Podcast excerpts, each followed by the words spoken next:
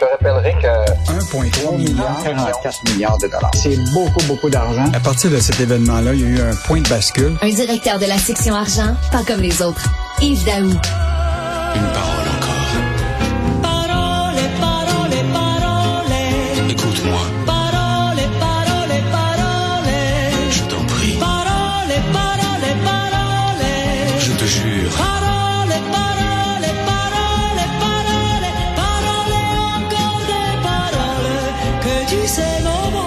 Y a-tu une personne au monde qui aime pas cette tune là Vraiment là, j'adore cette tune là. Alors c'est quoi là Tu veux parler? Qui qui parle pour rien dire là? Yves? Non, mais, mais Richard, dans le fond, là, toutes, le- toutes les chroniques qu'on a faites ensemble, là, écoute, mes expressions elles reviennent toujours la même chose au niveau du nationalisme économique de la CAQ.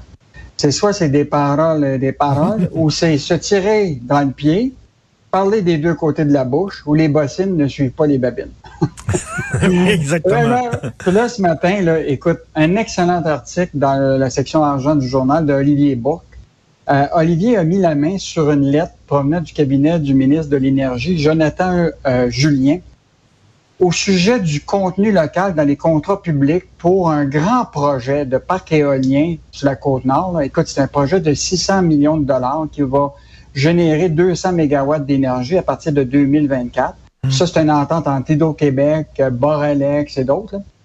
Et dans laquelle cette lettre-là dit clairement la loi de la régie de l'énergie ne prévoit pas la projet- que le projet puisse faire l'objet d'un décret dans lequel il y aurait des pré- préoccupations au niveau du contenu local et régional. Ben voyons. Et- donc, ça veut dire qu'on a un projet pour lequel on ne met pas de garantie que les travaux des, euh, des, tu sais, des usines vont euh, être utilisés pour euh, produire ces, euh, ces, ces fameuses tours de, de, de parcs éoliens. Et Yves, Yves, j'imagine qu'on a l'expertise pour le faire. Ben, regarde, écoute, on a une usine qui s'appelle Marmen. Marmen a une usine à Matane, on a une à Trois-Rivières. Ils sont des turbiniers qui sont capables, comprends-tu, de faire ces grands tours de- de- d'éoliens. Puis, écoute, le PDG, Patrick Pellerin, il dit, bon, regarde bien ça, je dis pas que la game est perdue, mais la situation est difficile. On a soumissionné auprès des grands turbiniers. Plusieurs nous ont dit qu'ils regardent avec la Chine car le produit est moins cher.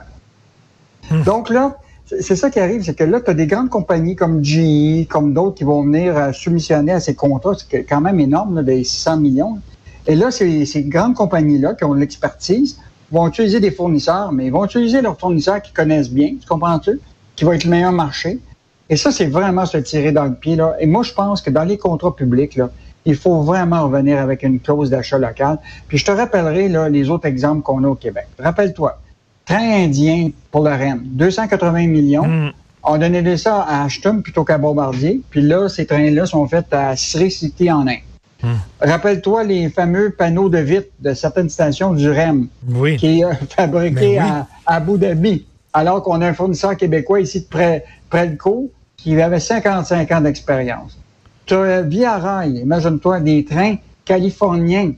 Et, et on va dépenser un milliard pour des trains qui vont être faits et assemblés en Californie. Puis le dernier qui est quand même intéressant, EXO, là, le- la fait- compagnie régionale de transport là, de la de l'AMT, là, qui a euh, un contrat, puis là, ça fait au cours des, des dernières années, là, une commande de 44 voitures qui aurait pu être donnée à Bombardier, et c'est la firme chinoise CRRC qui a, qui a remporté le contrat. Ben écoute, on peut ajouter là, les poutres de, de béton. Ça va être du béton pour, pour le REM, ça va être du béton qui provient euh, des États-Unis.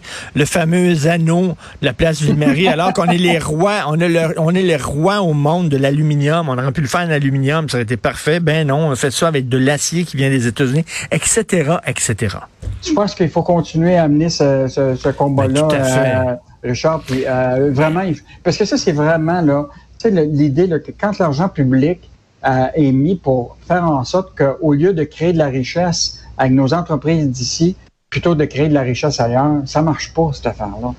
Ben non, puis tu vois que c'est un peu du nationalisme des fois là, tu sais un peu comme un, tatouage qui part au lavage, du nationalisme de surface parce que si c'était si important que ça, il me semble les gros contrats, on les donnerait à des entreprises québécoises, voyons. Le nationalisme bling bling. Oui, exactement, nationalisme bling bling.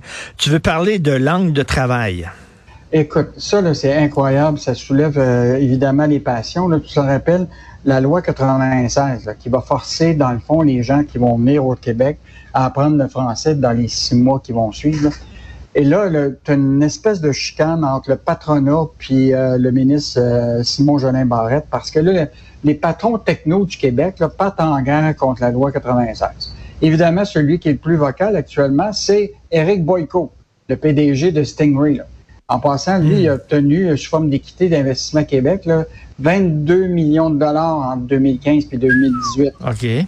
Euh, il y a d'autres patrons. Louis Roy, PDG d'Optel, qui a reçu 1,36 millions d'écus il y a trois ans. Écoute, tous les gens qui sont sortis dans une lettre qu'ils ont envoyée au Conseil canadien des innovateurs pour dénoncer l'exigence de la loi 96 de connaître la langue française après six mois euh, dès que tu es arrivé. Et là, évidemment, il soulève la question de la pénurie de main-d'œuvre. On sera plus capable d'engager des gens qui vont euh, qui vont euh, parler le, le français. Donc, ça va être encore plus difficile. Et donc, là, ce qu'ils demandent, c'est des assouplissements, s'assurer qu'ils sont capables de le faire plus tard que six mois. Mais là, c'est clair. Simon Jolin Barrette, il dit, avec la loi 81, nous créons, on va créer Fran- Francisation Québec, on va aider, mais on l'a déjà dit, pour freiner le déclin du français, c'est une responsabilité collective, c'est pas une responsabilité de chacun qu'on le fait ou on le fait pas. Et ce qui est fascinant, Richard, c'est que hier, en même moment où il y a cette lettre-là des, des PDG techno du Québec, il y a un, homme d'affaires de Toronto qui détient plusieurs immeubles à Montréal, Ben oui. là, qui- et qui, lui, il dit, au contraire, il ça n'aura aucun impact. Il dit, à mon avis, cette loi-là va rien déranger, ni Google, ni Microsoft, tout- ni Ubisoft. La réalité, là, c'est qu'ils viennent chercher le talent du Québec, qui est très bon. Euh, puis Oui. même au Québec, ça se peut très bien. Tu comprends-tu qu'il y a des gens qui parlent deux, trois langues, quatre langues? C'est pas grave, mais que le français soit la langue de Ben travail, ça écoute, pose, euh, c'est pas de problème. c'est pas la mer à boire, puis on demande pas là, euh, euh, le, le- le- le paradis sur terre. là. Ce qu'on veut, c'est pouvoir travailler euh, dans un environnement qui respecte le français. On est chez nous, mon Dieu. On est ici. La langue officielle, elle est le français. Euh, donc, l'asperge ontarienne en train de noyer le marché québécois, et ça, c'est rien que la pointe de l'asperge. Ouais, enfin, on se fait asperger. Oui. non, c'est ça. Écoute, c'est vraiment incroyable. Depuis deux semaines, là, la- tous les marchés, les détaillants, on est inondés d'asperges ontariennes. Et alors que les producteurs d'asperges au Québec, ici, ont de la difficulté. Et je savais pas ça, Richard. Savais-tu que tu peux démarquer les asperges du Québec par l'élastique? Ah oui? Oui. Si l'élastique est jaune, c'est au Québec et avec une étiquette bleue ou violette pour celle de l'Ontario. Je savais pas que l'Ontario utilisait des étiquettes bleues, un, un élastique bleu. C'est bizarre ça. OK, l'élastique jaune, c'est québécois. Et euh, quoi, les, les asperges ontariennes sont moins chères que les asperges du Québec? Ben là, ce qu'on, comprend, c'est que eux autres ont des grandes surfaces. Des fois, là, en Ontario, ils ont 200, 300, 400 acres de, de, de, de, terre pour pouvoir produire ces asperges-là. Ils partent les gicleurs, puis écoute, ça inonde, le, puis ça, ça- et là, il, écoute, il y a une production énorme, et là, ils déversent tout ça ici au Québec. Évidemment, comme probablement, c'est toujours le même principe, c'est comme il y a une quantité incroyable, ça fait baisser le prix. Et euh, évidemment, les producteurs québécois n'ont pas ces surfaces-là euh, euh, euh, correspondant. Donc, les détaillants, que ce soit les métros, les Loblas, tout ça, vont aller vers le prix, le meilleur marché. Ils vont rendre ça, ça disponible aux, aux consommateurs. Puis évidemment, ben là, évidemment, les producteurs québécois. euh, moi, je trouve ça fascinant parce Ben que oui. l'idée, là, c'est que on veut aider les gens ici. Tu comprends-tu? Nos agriculteurs, nos maraîchers. On met tellement d'argent tu sais, à étiqueter Aliments Québec. Puis là, nos grands détaillants inondent leur, leur, leur, euh, leur boutique et leur, et leur comptoir d'asperges ontariens. Ben écoute, euh, on va se coucher moins niaiseux. La prochaine fois, je vais acheter des asperges. Je vais voir si l'élastique est jaune. Euh, c'est important euh, d'encourager les gens d'ici. Qu'est-ce qu'on va pouvoir lire ce week-end dans la session argent? Bon, ben, d'abord, le dossier pénurie revient encore. Où sont les travailleurs? Ben oui. Ben là, tu vas voir Michel Girard a une très bonne réponse. Oh! Oui, on les, a, on les a découverts, mais en statistique seulement. C'est la question que tout le monde se pose. Ils sont où exactement? Il y a comme un transfert, OK? Ils ont quitté certains secteurs, mais dans quel secteur ils se sont retrouvés, ces gens-là? On va lire ça demain. Oui, en fait, ce que tu vas apprendre, c'est où sont les travailleurs inactifs. Il y en a plus que tu le penses. OK. Pourtant, il y a presque le plein emploi. Là. Il y a- Euh, tu sais, c'est on, bizarre, a- ça. on en a découvert. OK. Euh, L'autre chose, c'est euh, on va parler de bon, on parlait de génie québécois, tout ça. Écoute, il y a une compagnie du Québec qui s'appelle Normal Studio, bon, un nom euh, très français, là, qui va travailler avec euh, National Geographic euh, Society. Et c'est une première pour créer un spectacle avec eux autres.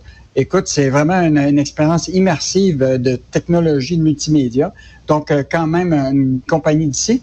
Et une autre compagnie au Québec, l'homme qui fait des scènes aux quatre coins du monde, toutes les scènes sur lesquelles Lily Gaga se retrouve, Kiss, la reine Elisabeth II puis Céline Dion. C'est une entreprise qui est justement dans nos régions. Donc, on réussit quand même. On parle de nationalisme économique ici, là, mais tu sais, on n'est pas prophète dans notre pays. Là. La réalité, c'est qu'on en a des entreprises ici qui, sont, qui réussissent ailleurs. Donc, euh, on va vous parler de ça dans la section argent de samedi. Ben, on va lire ça, bien sûr. Écoute, je te souhaite un très bon été. C'est ma dernière aujourd'hui. Je veux rien te dire, euh, Yves. Saluer ton travail. Tu nous fais aimer l'économie. Et le travail que tu fais et que vous faites dans la section argent du Journal de Montréal est d'autant plus important que ça va être le thème central de la prochaine, de la prochaine campagne électorale. On se le dit, l'économie, ça va être vraiment important. Ce sera pas constitution, ce sera pas la laïcité, la laïcité. Ce sera à la limite même pas la langue. Ça Non. va être l'économie. Puis la réalité, c'est que c'est pas compliqué. C'est pas dans ta- un minaret que tu vas apprendre ça. Tu as juste à descendre dans la rue. C'est rien que la question que les gens se posent. Sur où ils vont couper cette année. Tout à fait. Merci. Bon été. Yves. Bon été. Salut. Bye. bye.